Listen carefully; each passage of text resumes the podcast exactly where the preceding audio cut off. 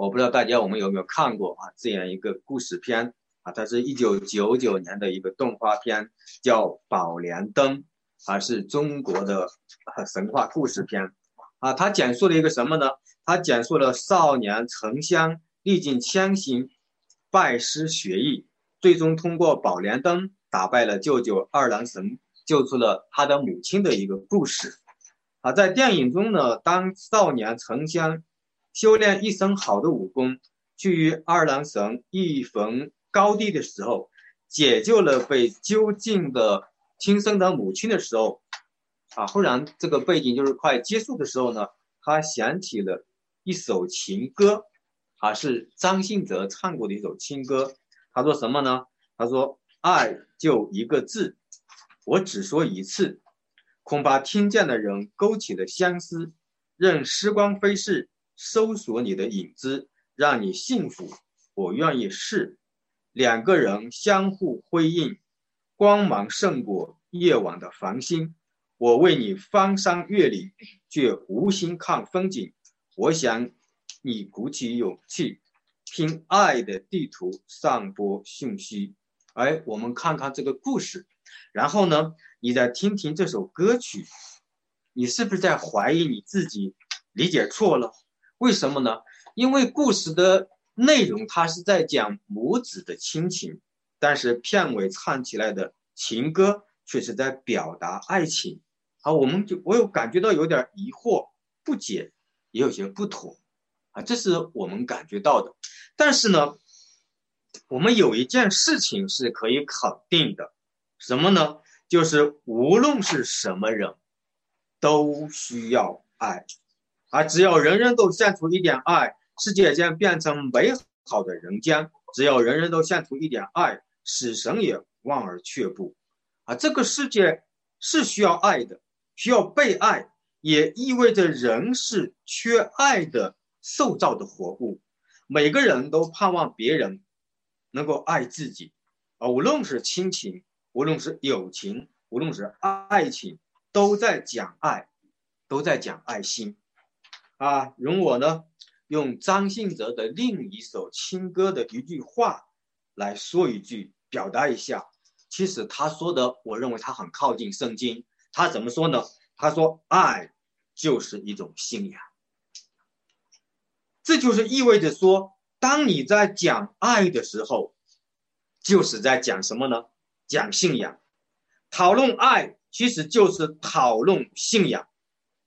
爱是从信仰而来的，爱与什么呢？爱与宗教有关系啊！感谢主啊！所以说，我觉得这句话是挺耐人寻味的。那么我们呢，就看第一点，爱的源头。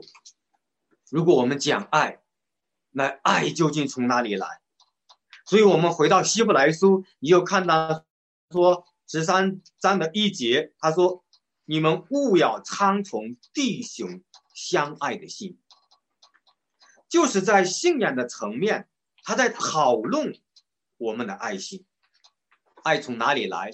啊，这是一个开始；爱要到哪里去？这是一个终点。怎么样的去爱？这是一个过程。啊，我听。呃，听说有一位姐妹，啊，她结过三次婚，啊，到第三次婚姻的时候，她痛苦的说了一句话，她说：“我在他的身上的爱用完了，怎么也爱不起来了。”啊，我们可以想象，可能是男方对她确实的不好，啊，他们就离婚了，啊，这件事情好悲哀。我们可以想象一下，两个人在。要刚要进入婚姻之前，那个时候的恋爱，我相信他们一定山盟海誓，海枯石烂。但是，爱是短暂的，而这一段时间，我这一阵子，我可以很关爱你。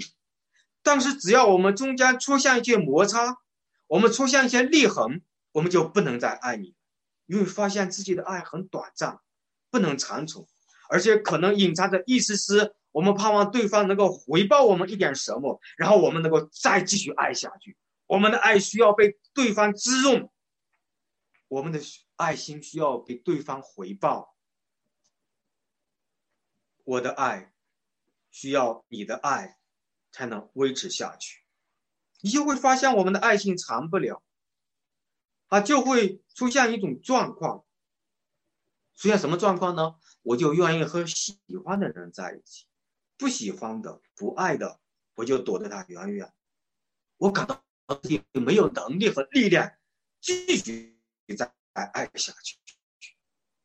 这其实就是我们属灵的一个激光，反弹回来，就把自己给怎么样呢？奢死了。所以。圣经宣告说：“你们要常从弟兄姐妹彼此相爱的心。”这句话我们不要快快的跳过去。他这里面讲说弟兄相爱，也指向的是弟兄姐妹的相爱，也指向的是我们相信耶稣基督的人是神家里的每一个人。这句话呢，让我们想主耶稣讲过的话。他说什么呢？你们要彼此相爱，并且。我们注意了，彼此相爱是基督赐下的命令啊！这在约翰一书里面也讲：“我怎样爱你们，你们也要怎样相爱。你们若有彼此相爱的心，众人因此就认出你们是我的门徒了。”当我们能够在这座城市当中彼此相爱的时候，外邦人就认出来这群人不一样。有一种特质在他们的中间，有一种特别的记号在他们的中间，那是什么呢？那就是爱的记号。这种爱心使一家教会成为一个超自然的共同体。神就是爱，住在爱里面的，就是住在神里面，他也住，神也住在他里面，这就是超然性，这就是一张教会的超越。我想问大家：你爱神吗？啊，你肯定会不假思索的。我们怎么样去爱神？用什么来爱神？或者我们有许多的答案：读经、祷告、团契、敬拜，是吧？在教会中服侍，我还可以奉献我的金钱，这都没有问题。但约翰说：“人若说我爱神，却恨他的弟兄。”这就是说谎话的，他的爱就不是真爱，不爱他所看见的弟兄，就不能爱看不见的上帝。爱上帝的也当爱弟兄姐妹，这就是神的命令。注意，他这里面说是命令，也就是说是神对我们所有信徒的期望，是从神那的宝座那里赐下来的一道谕旨。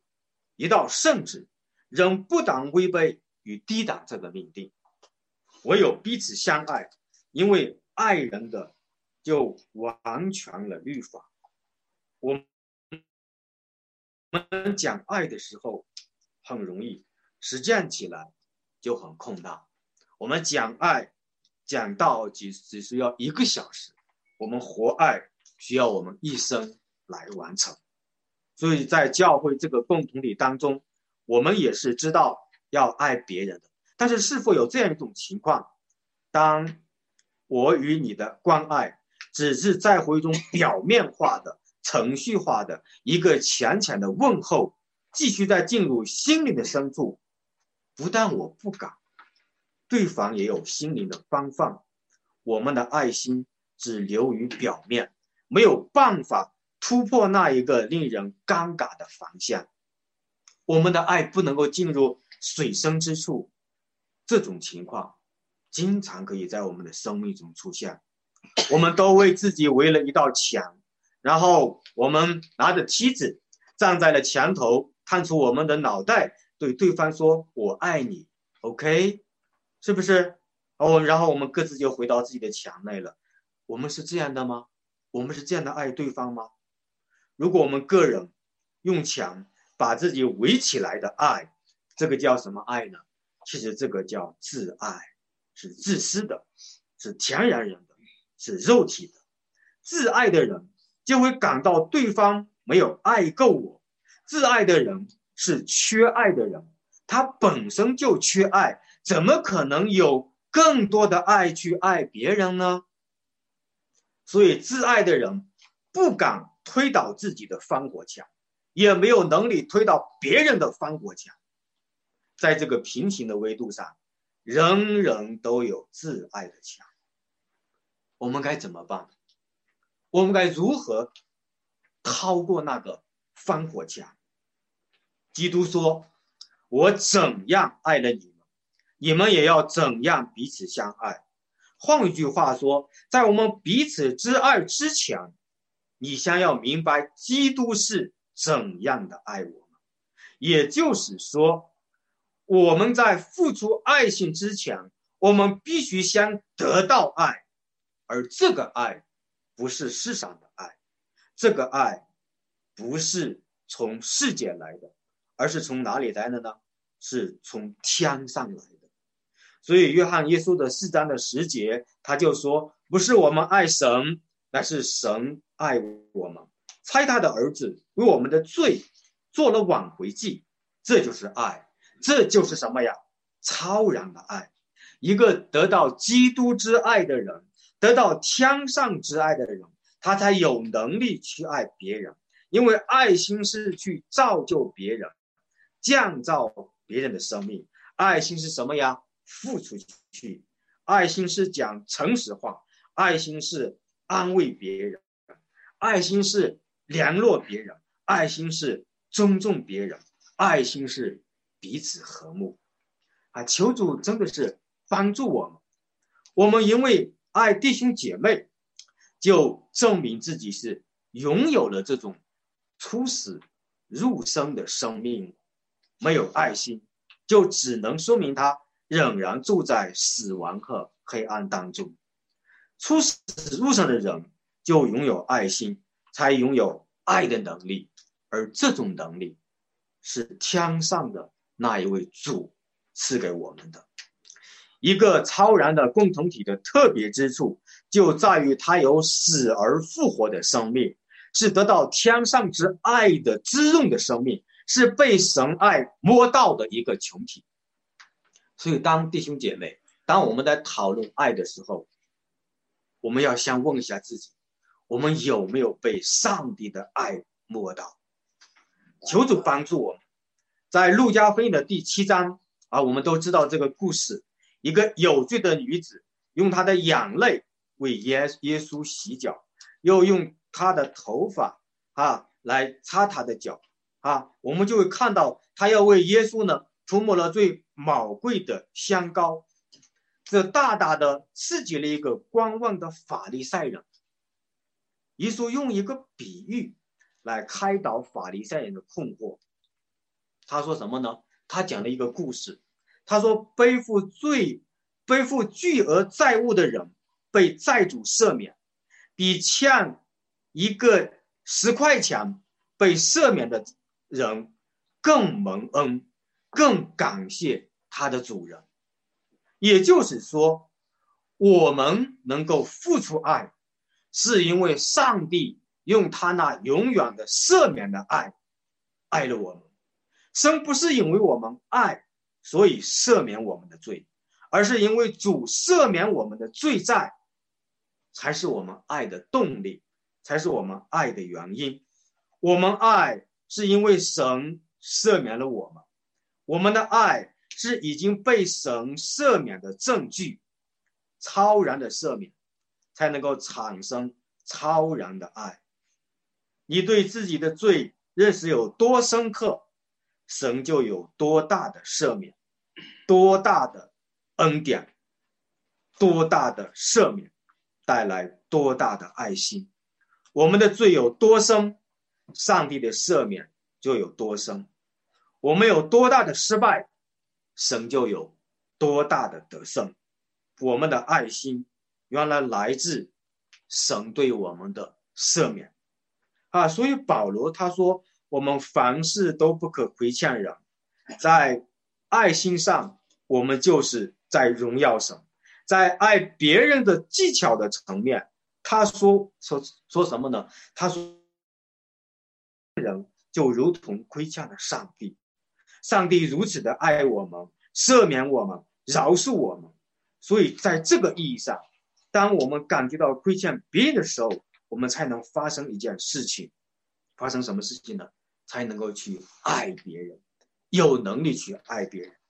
如果我们不能够有能力去爱别人，你要还我。爱心一定是从感恩而来的，爱心是恩典的满意。没有爱心，是因为我们少了发向恩典的眼光。一个人内心冰冷，没有爱，只说明了两种情况，什么呢？就是他要么从来……好，那我们再回到这一个陆家福音这里面哈。好，我们讲到了一个田园人，他没有能力去爱我们的弟兄姐妹，或者说他没有能力去爱别人。那么圣经呢？就在路加福音的第七章里面，让我们看到什么呢？看到一个有罪的女子，用她的眼泪为耶稣洗脚，又为他涂抹了昂贵的香膏啊！这个故事大家都知道啊。当这件事情做出来的时候呢，这一个 法利赛人就非常的迷茫啊。耶稣呢，就用一个比喻来引导法利赛人的困惑。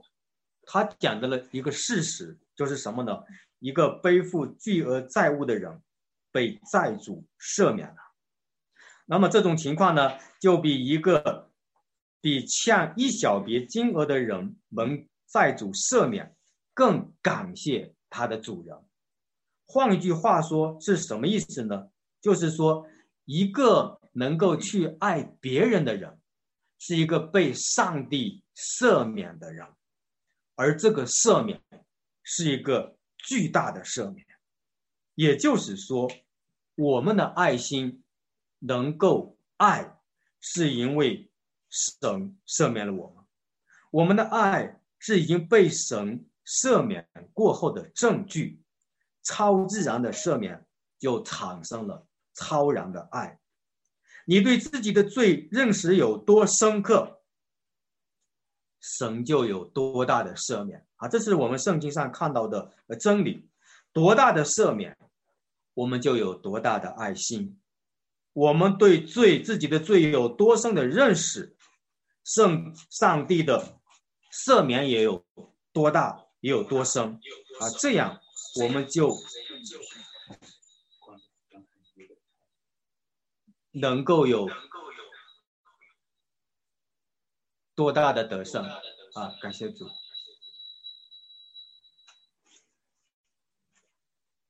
也就是说，换一句话说，也就是我们的爱心来自神对我们的赦免。保罗他说了一句话，他说什么呢？爱就完全的律法，凡事都不可亏欠人。在爱人的这一方面，我们怎么样才能有能力去爱人呢？那就是我们感觉到亏欠了对方。其实亏欠对方。代表的意义就是亏欠上帝。为什么说我们亏欠上帝呢？因为上帝赦免了我们一生的过犯啊！这就是我们能够去爱的能力啊！如果我们不能够爱出来，我们在犯一个很大的错误。什么错误呢？就像我刚才说了，就是我们被主人免了一百万的债务，但是呢？我们就看到了一个欠我们十块钱的朋友，我们就掐住他的喉咙说：“你快把钱还给我！”什么意思呢？他忘了，他其实有更多的债被赦免。一个人的内心冰冷，就是两个可能性：一个就是从来没有得到赦免；一个就是什么呢？不够感恩赦免的深度。啊，就是这两个原因。所以，我们就会看到说，在基督里面的成长和爱心，往往取决于我们对基督十字架救赎的一个理解。我们越来的认识到自己的罪恶有多深，越明白上帝的爱对我们有多深，我们才能够真正的流露出那一个更多的爱。啊，这就是我们要讲的第一个爱的源头。那第二点呢，我们来讲手足之爱。也就是在第二节，他说不可忘记用爱心接待客旅，啊，这里面他这句经文呢，我来给大家解释一下当时的这个背景，因为当时的旅店呢，不像我们现在的这样的酒店啊，我们不能用我们现在酒店的那一个理解去理解那个时代初代的那个时期的旅店啊，那是什么样子呢？它的功用就是提供住宿啊，也可以提供食食呃吃饭啊，甚至可以赌博，甚至可以喝酒啊。更严重，可以了哈。好，感谢主，好，感谢神。所以我们讲到了这一个当时的那个背景的时候呢，开放家庭就意味着我们人的一个容纳，用爱心接待客旅，就是在证明自己的信仰。你爱主你的神，其实就是用爱心来接待了当时流浪的啊，或者是悬教的这些。主内的肢体，啊，所以当时呢，我们从这里面呢，也可以看到，当我们要用爱心接待客旅的时候，也意味着对我们来说啊是有挑战的。为什么呢？因为在我们的生命当中，我们有许多的隐私，我们是否愿意与别人共享？啊，我们接待别人的时候，我们就会有很多的困难。所以从心态上的来讲，从条件上来讲，从信心上来讲，接待客旅都在考验我们的信仰啊！所以求主来帮助我们。比如说啊，你从心态上，如果接待的对方是一个很啊邋遢的人，或者是很对你来说你很很反感的人，我们如何的真的能够用我们的爱心去接待他？啊，或者说我的经济条件不是这么好啊，尤其是我们今年啊，我们的经济一直是这样的不景气，我们如何能够开放自己的家庭来去接待我们的族里的弟兄姐妹？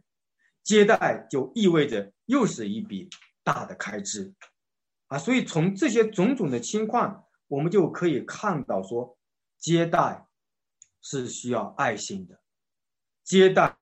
是需要真正的那一个天上的爱的。当我们的弟兄被逼迫的时候，啊，他是一个什么样呢？到处奔跑的人，啊，他穷乏、患难、困苦，啊，在旷野漂流不定，啊，圣经说这是一群世界不配有的人，甚至他可能被人追杀。我们要不要接待他？啊，这些呢，我们可以说都是在呃考验。我们每一个人，哈，所以彼此相爱，我们就可以看到说，不是单单的爱你可以接纳的人，因为一个罪人，一个犯人，一个税吏，他也可以做到爱自己家里的人，爱自己可爱的人，爱自己认为能爱的人，是不是？那这样的爱需要命令吗？这样的爱不需要命令，所以圣经说，命令的总归就是爱。就是彼此相爱，神就要命令我们爱那些不可爱的人，这才是真理的爱，这是神的爱，因为神的爱是阿嘎比的爱，是不要我们回报的爱，啊，所以回头看神是怎么爱我们的，啊，神是不是挑可爱的人来爱呢？如果是上帝是挑可爱的人来爱的话，请问一下我们自己。哪个人值得神爱，对不对？我们中间有没有一个人说：“哦，这个人好可爱呀，我把他带到天国，我拣选他。”是不是？不是这样的。圣经告诉我们，我们都是罪人，都是被神所憎恶的，被神所嫌憎的，是不是？但是福音，但是耶稣基督的十字架做了一个翻转的工作，神因着耶稣的代替，把自己的憎恶。把自己的祥气转移到了他的身上，这就是爱。所以接待别人就意味着我们要包容、要连续、要珍惜对方。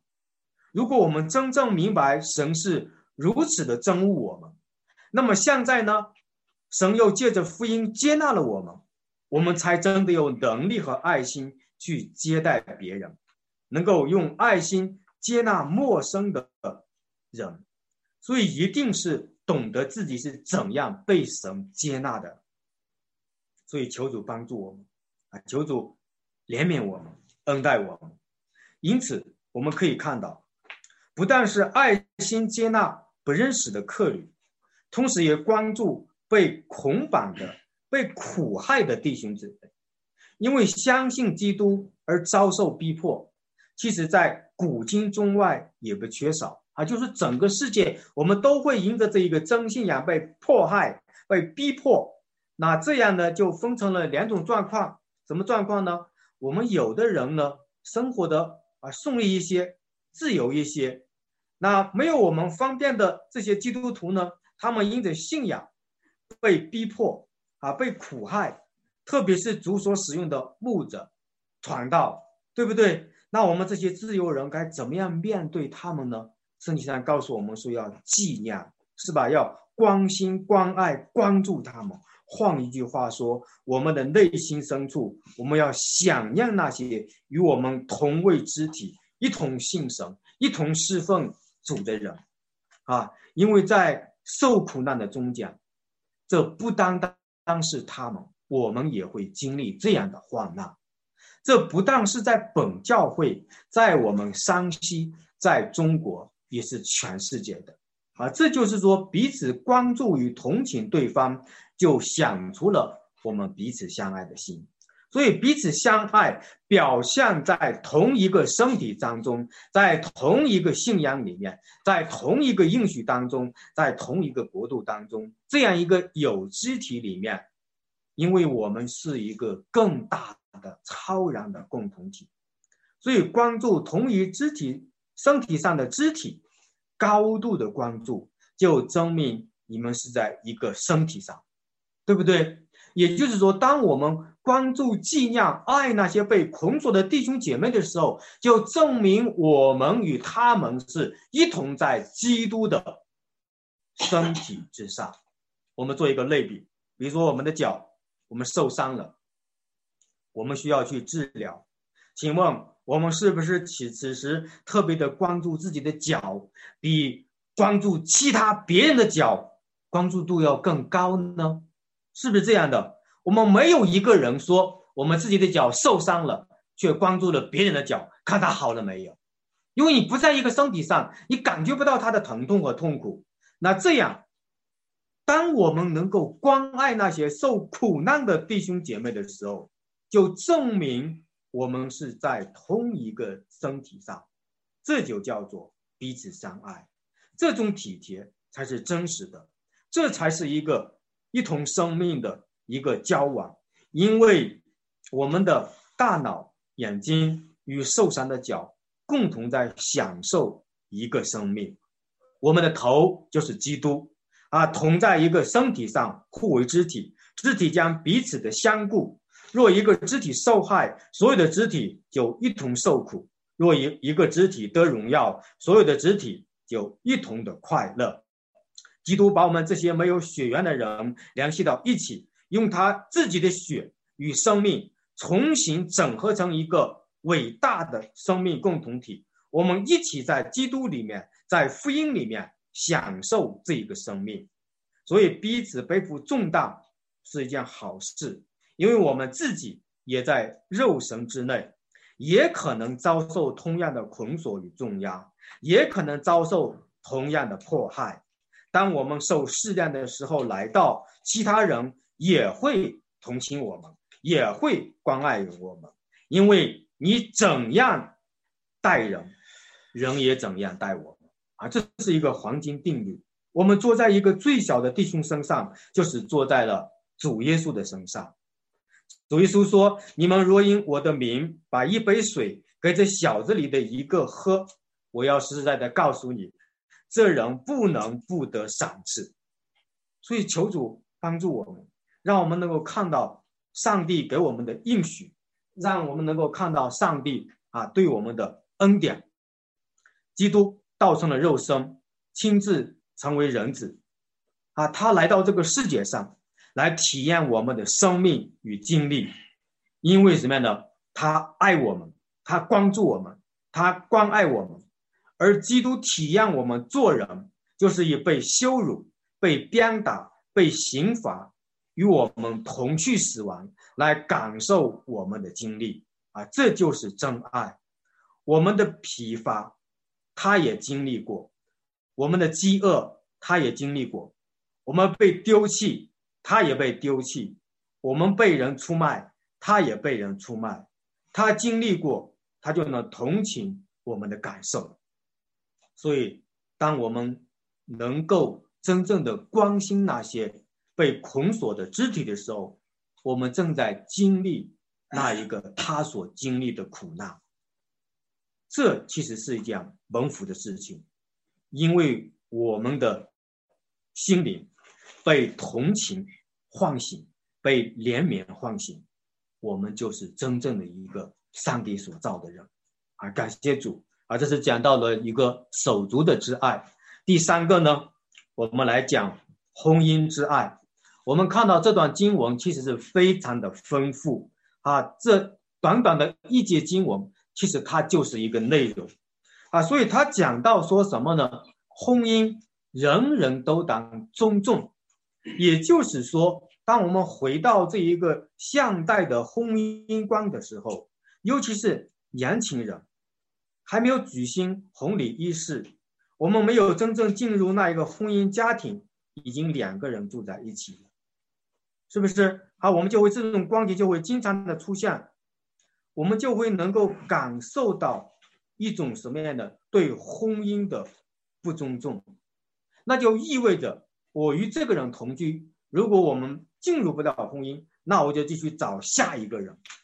你就看到了，这是一个对婚姻的不尊重，完全的违背圣经上对我们的教导。我们处在一个放纵的时代，婚姻制度与性道德受到了严重的挑战。婚姻人人都当尊重，这句话定了这个时代的罪。啊，我我我看了一个视频。那个视频讲什么呢？他就讲到说，这一个，呃，民政局门口拉过来的那个离婚证，要比结婚证要多好多。什么意思呢？就证明了离婚是这个世时代的常态。离婚就意味着人人都不尊重自己的婚姻。因此，我们就可以看到，大部分的人已经被上帝定罪了。现在的人追求自由，已经打破了上帝设立的神圣的婚姻的次序，在婚姻之外追求性的快乐和满足，婚外恋、未婚同居、同性恋等等，都丧失了婚姻的神圣性。没有合法得到上帝认可的婚姻祝福，都是在犯罪，玷污婚姻的神圣性和不尊重婚姻，不尊重设立。婚姻的上帝，这都是在犯罪得罪上帝啊！所以，我们从这一节经文当中，如果说上帝说我们要尊重婚姻，可是这个时代却有好多的人不尊重婚姻，意味着他正在不尊重那一位设立婚姻次序的上帝。所以，当讲到婚姻，人人都当尊重的时候，表示。人与人之间的一个盟约就成立了。盟约是什么呢？就是诚信、信实，永不改变。男女结婚就是一个立约，是双方负责任的表现。有的人没结婚以前，他就不尊重婚姻；有的人结了婚之后呢，总被不尊重婚姻。人们渴望进入婚姻，但又担心婚姻就是一个爱情的坟墓。为什么呀？因为人不尊重婚姻嘛，啊，尊重婚姻与爱情呢就不可分割，所以婚姻之间能够一生厮守的婚约，啊，能够两人一直到死的那一刻才分开，这才是真正的爱情，这才是真正的相爱。所以，我我们看到普通的婚姻观，两个主体，两个不同的人。从两个不同的源头发出的爱结合在一起，用两个源头的爱建立起来的家庭，这就指非信徒的婚姻观啊，这就是一个不信主的一个人的婚姻观，是从两个源头，两个人爱走在一起了，但是圣经上说婚姻的奥秘，他说什么呢？它是一个源头。所以，基督徒的婚姻观是从一个源头分给双方的，再重新降临，成为合一的家庭。所以，王一牧师就这样的讲过。他说什么呢？他说，婚姻的奥秘就是有一位祝福者，是婚姻中伟大的第三者，被祝福的夫妻必须住在这伟大的双江之上。这位第三者。就是把不能联合的两个人背在江上，归向他的耶稣。十字架降临的婚姻，十字架托起的婚姻，十字架也拯救婚姻。十字架就是上帝对那些不必被定十字架的人的祝福。也就是说，我们的婚姻想得着祝福吗？我们想要一个美满的婚姻吗？那需要一个伟大的第三者，谁呀？就是上帝，就是耶稣，啊，所以婚姻最宝贵的地方，他说不是夫妻彼此亲爱，为什么呢？因为许多走向地狱不信主的人，他们也能够彼此相爱的、彼此亲爱的走下去，甚至于说江夫淫妇潘金莲、西门庆，他们也在相爱，对不对？因为他没有上帝的爱，求主来怜悯我们。所以，两个人的好的婚姻的果子，那不是婚姻的奥秘，更不是婚姻的目的和原因。所以，回到婚姻最大的奥秘就在于，丈夫和妻子都是耶和华所亲爱的。我们若不是神所爱，我们爱来爱去能爱几天呢？我们若不是神所亲爱的。那么天下最亲密、最疏远的便是夫妻，对不对？因为我太知道你的短处了，是不是？我太知道你的缺点了，所以求主来帮助我们，让我们能够明白基督徒的婚姻被祝福的奥秘，就是耶稣要为这个祝福买单，他被钉死在十字架上，这是一切。咒诅转为祝福的原因，十字架带来祝福，这是基督教所传给我们最伟大的祝福，这是十字架给我们的祝福。所以这样呢，你才能够知道为什么在婚姻的事情上要寻求上帝的旨意了啊！这样呢，我们就能够明白说，为什么我们的婚姻在事情上要宗主为大了，在这种。理解之下，我们懂得了婚姻的奥秘，我们才能够知道说，为什么结婚的人要敬畏神，为什么要在基督里面找伴侣？因为圣经告诉我们说，婚姻人人都当尊重。婚姻之中的爱是一个人的生命成为一个成全的阶段，爱与被爱构成了生命的成长、生命的成全的一个过程。也就是说。婚姻使爱与被爱得到了满足，使生命得到了满足，得到了完整。那我们从这个意义上，我们就可以看到，婚姻就是被分享的生命，是被成全的生命。没有自我分享的生命是没有办法成全的生命。婚姻家庭使一个人在爱中成长，是在爱中成全，这才是婚姻的一个。奥秘，所以婚姻我们可以这样说，不是找一个人舍知道满意的出来，以至于不能不给出去，弟兄姐妹。所以尤其是单身的弟兄姐妹，我们在这段上面，我们更多的要思考，我们为什么要结婚，为什么要进入婚姻？进入婚姻不是满足自己寻求爱，而是什么呀？去爱。耶稣对众人说：“若有人要跟从我，就当舍己，天天背起他的十字架来跟从我。如果真的是把自己向上当做活祭的人，就天天背起他的十字架，是每天把自己的自私与罪性埋葬在坟墓里的人。也就是说，一个真正死而复活的人，他才能够可以进入真正的婚姻，他才能够明白婚姻的奥秘。婚姻是为了对方着想，所以婚姻恋爱是为了让人经历死里复活的生命。当双方都认定婚姻不是上帝为自己预备另一半，注意了，这句话很重要，而是为对方预备自己时。美好的婚姻就来到了。上帝不会亏待我们，但美好的祝福是需要付上代价的。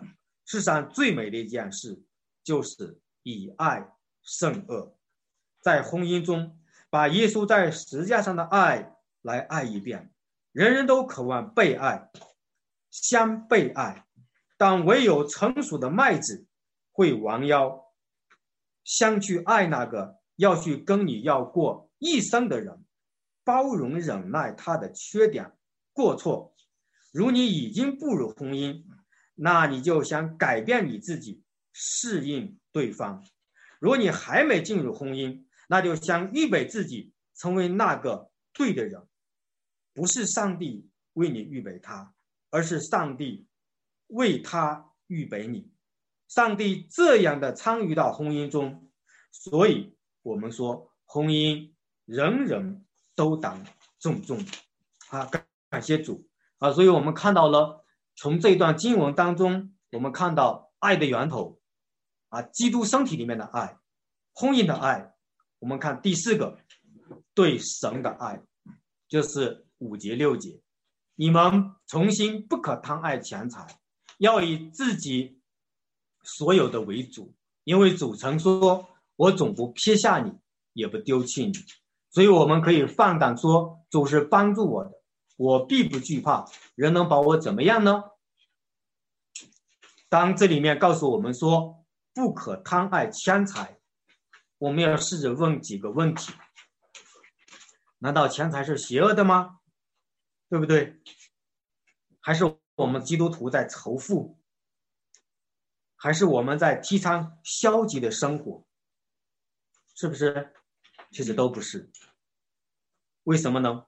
我们从圣经来看，《传道书》的十章的十九节，他讲了一句话，我觉得这真的是真理，很伟大。强能叫万事应心，什么意思？就是强才可以让一个人得到他所需要、想要的一切。换一句话说，我面前需要的这个事物，我用强才可以搞定。这就是强财带来的能力。人如果是这样的使用金钱和财物，正是在上帝之外，从物质本身寻求自我满足。占据人心的不是对上帝的爱，而是对物质的贪欲。自我膨胀的心灵，就沦落为什么呢？撒旦、罪和死亡、物质和自己私欲的奴隶。现在，我挑战大家：你是不是这样的生活？你为了赚钱，其实是在满足自己；你因为爱财，你就不爱神。所以，从这个意义上。圣经教导我们说，不要贪爱钱财，贪爱钱财与爱神、信靠主二者不能共存。啊，这就是圣经要给我们的一个原则。圣经并不是教导我们反物质，而是帮助我们重返神原初创造的次序，正确的对待物质的次序。什么呢？让上帝做上帝，让人做人，让物质。处于他该有的地位，也就是说，让金钱处于他该在的那个位置上。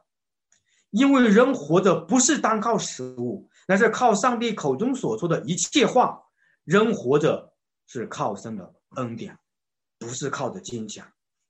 所以，我们从这样的一个意义上，我们如何来理解金钱呢？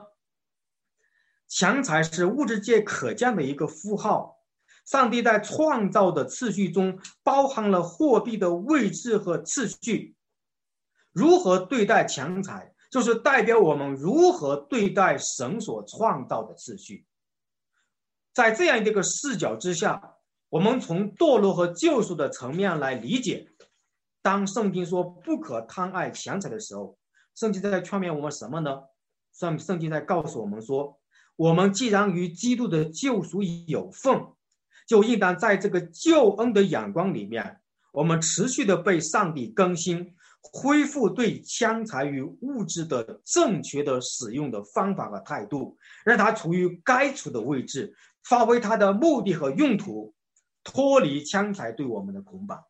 这就是希伯来书告诉我们说不可贪爱强财的一个意义。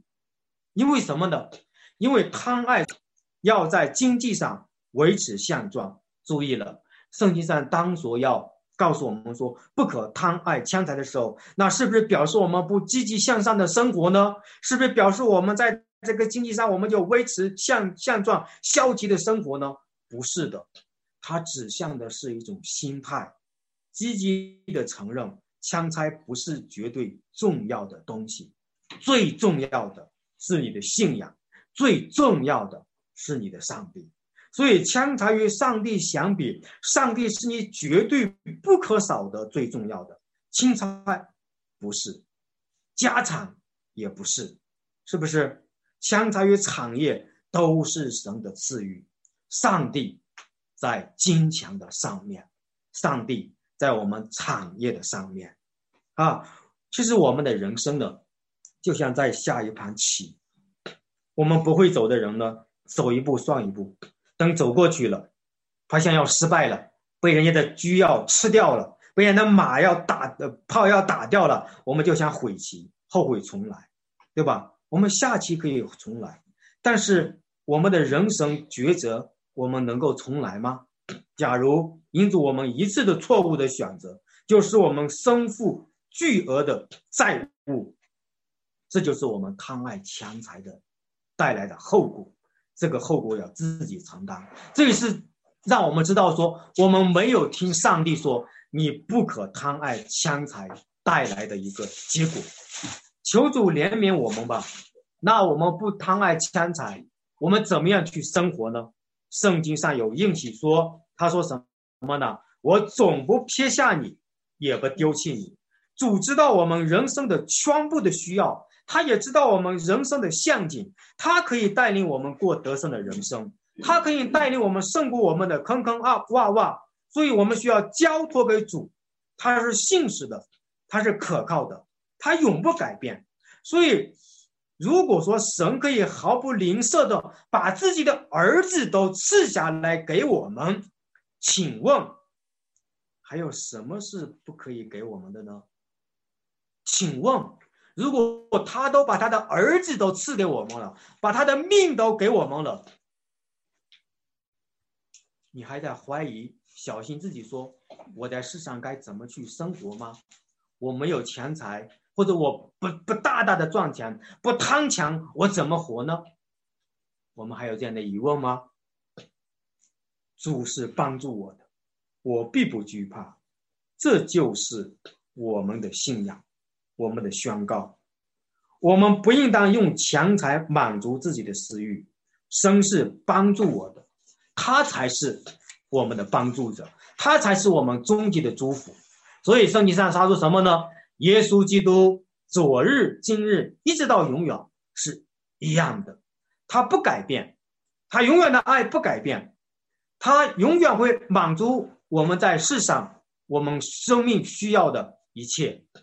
保罗说：“我知道怎样处富足，也知道怎样处贫穷，不是身外的钱财影响他生活的质量，而是心态决定了怎样对待这些身外之物。我们是钱财的主人，注意了，这就是神告诉我们说不可贪爱钱财的原因。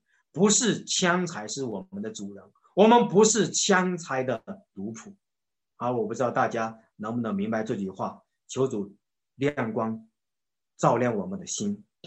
我们有了知足，我们再谈追求，因为我们需要有正确的金钱观。所以当当圣经上说我们不可贪爱钱财的时候，他在告诉我们什么呢？他在告诉我们说，你在知足的生活的里面，你积极的追求，你也可以赚钱，但是赚钱不是为自己图谋大事。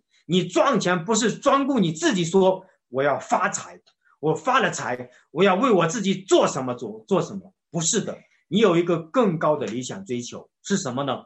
就是为了上帝国度的建造而赚更多的钱，找更好的工作，为自己设计更美的前途。正确的态度、正确的方法、正确的目的、正确的动机，那你去赚钱吧，上帝会赐福你。因为你赚钱不是为自己，是为了上帝的荣耀。为什么呢？因为全世界的财宝都属乎耶和华，我们手中所有的都是神对我们的祝福，我们手中所有的也是神对我们的试验，是他交托给我们的产业。我们如何使用，我们要向他交账。